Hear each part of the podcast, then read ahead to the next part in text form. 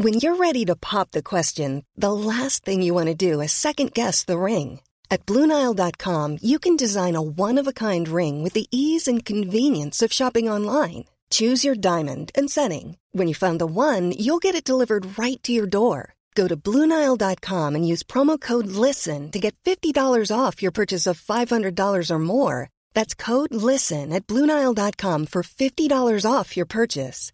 Bluenile.com code LISTEN. Prochain journal dans 20 minutes. Merci de votre attention. Bonjour, c'est Anne-Laetitia Béraud. Bienvenue dans Minute Papillon.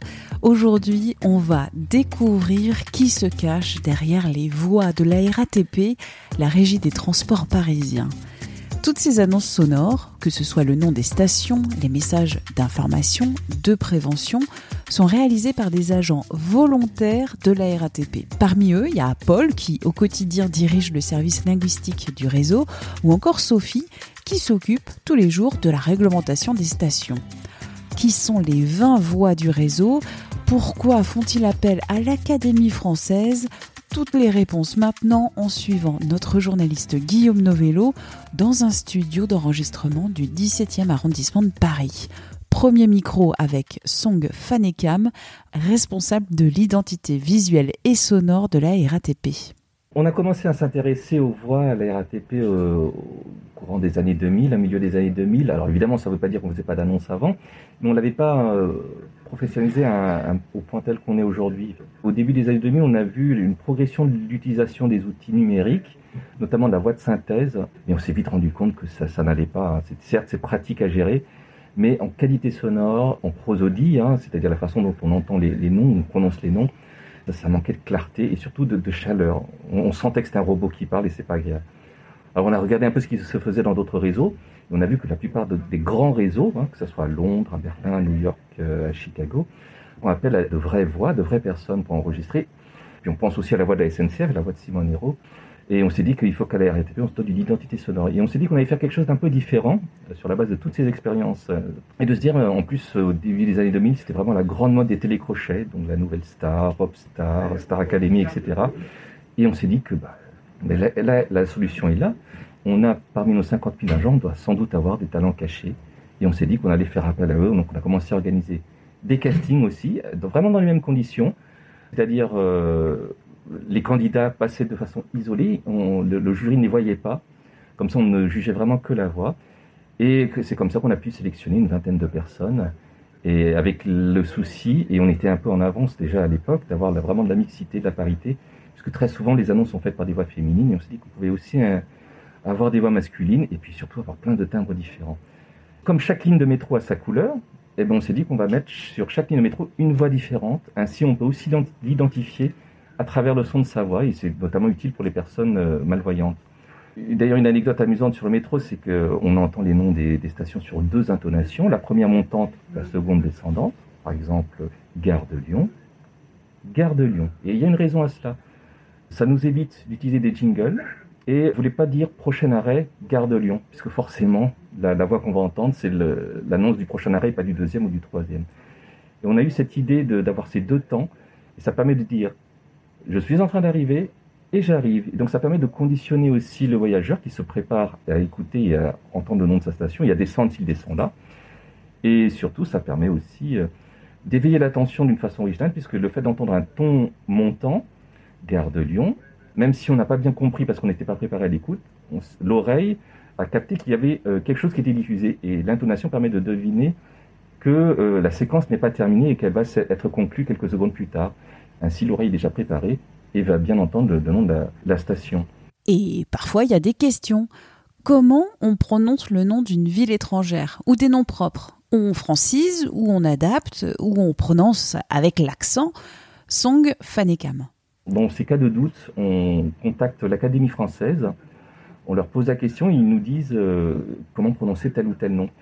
D'une façon générale, tous les noms propres, que ce soit de personnalité ou de ville, ont été francisés jusqu'au 19e siècle. Hein. Mais après, d'autres noms n'ont pas été francisés à partir du 19e siècle et les plus petites villes ne l'ont pas été non plus. Donc on a eu un cas particulier sur une ligne de bus où, si on le dit en français dans le texte, c'est écrit Altrincham, une ville au Royaume-Uni. Donc on a posé la question à l'équipe française et là ils nous ont dit, eh ben, ce nom n'a pas été francisé, donc il faut le prononcer plutôt à l'anglaise, Altringham. Donc on essaie d'être plus juste en prononciation. Et dans les anecdotes amusantes, parfois on peut se planter aussi parce que des fois on est tellement pris la tête dans le guidon. Sur le tram 6 par exemple, on a une station qui s'appelle Maille de la Plaine. Mais lors du jour de l'enregistrement, on n'a pas fait attention parce qu'il y avait tellement d'annonces enregistrées que le locuteur avait dit mail de la plaine, comme un mail en fait. Et en fait, c'est quand ça a été installé, les voyageurs s'en sont aperçus ils nous ont écrit pour nous dire Je pense que vous prononcez mal, pas très bien le mot maille de la planète. Et on s'est dit Oh là là là là. Donc on a corrigé.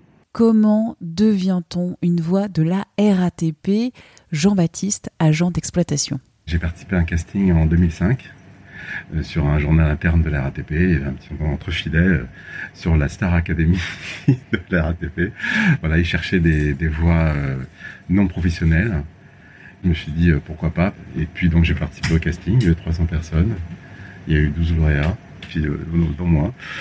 Après, euh, bah, voilà, c'était c'est la plus belle expérience que j'ai que j'ai eue de, ma carrière. Sophie, voix de la RATP, qui s'occupe au quotidien de la réglementation des stations.